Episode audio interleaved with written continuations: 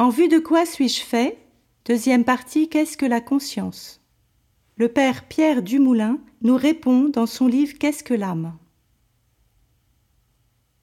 Une autre dimension vient dépasser la raison, c'est celle de la conscience, dont la conscience morale n'est qu'un aspect.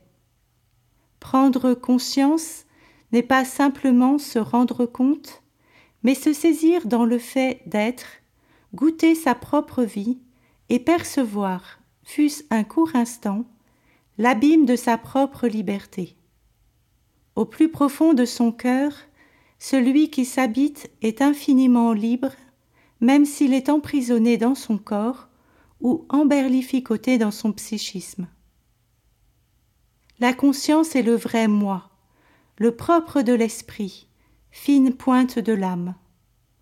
Éveillée, elle rayonne dans la présence. Mais elle dort souvent, par ignorance, par peur d'être soi-même, par mensonge face à la responsabilité, par enivrement ou par paresse, l'homme se fuit, laisse dériver son navire, et la vie se passe. La conscience peut aussi s'éveiller pour s'auto-contempler, produisant un orgueil spirituel qui grise, mais ne donne toujours pas le sens de la vie. Elle peut enfin s'ouvrir par accueil d'une lumière supérieure, celle de l'Esprit Saint, qui se réfléchit, d'où le terme de réflexion, dans l'intelligence à travers les eaux claires de l'humilité. Dans son cœur, l'homme prend des décisions, délibère, élabore des projets, décide entre le bien et le mal. Mais c'est au niveau de son esprit que l'Esprit divin l'informe et le dirige selon la vérité, s'il veut bien écouter et obéir. L'Esprit parle au cœur de l'homme avec une infinie douceur par des évidences. Seule la docilité à l'Esprit peut former progressivement, durant la vie terrestre, l'âme, et par elle tout l'homme à la liberté. Cette information rejaillit jusque dans les actions, leur donnant un poids d'éternité.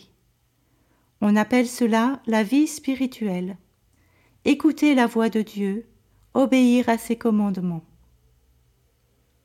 L'homme connaît la réalité à des niveaux différents, à la fois par ses sens et par son esprit. Elle est souvent tiraillée entre les deux.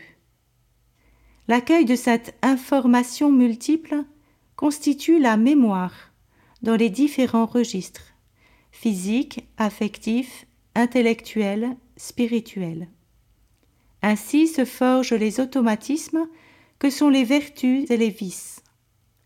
La mémoire est le patrimoine de vie accompli qui progressivement, de choix en choix, se constitue en l'homme et constitue l'homme.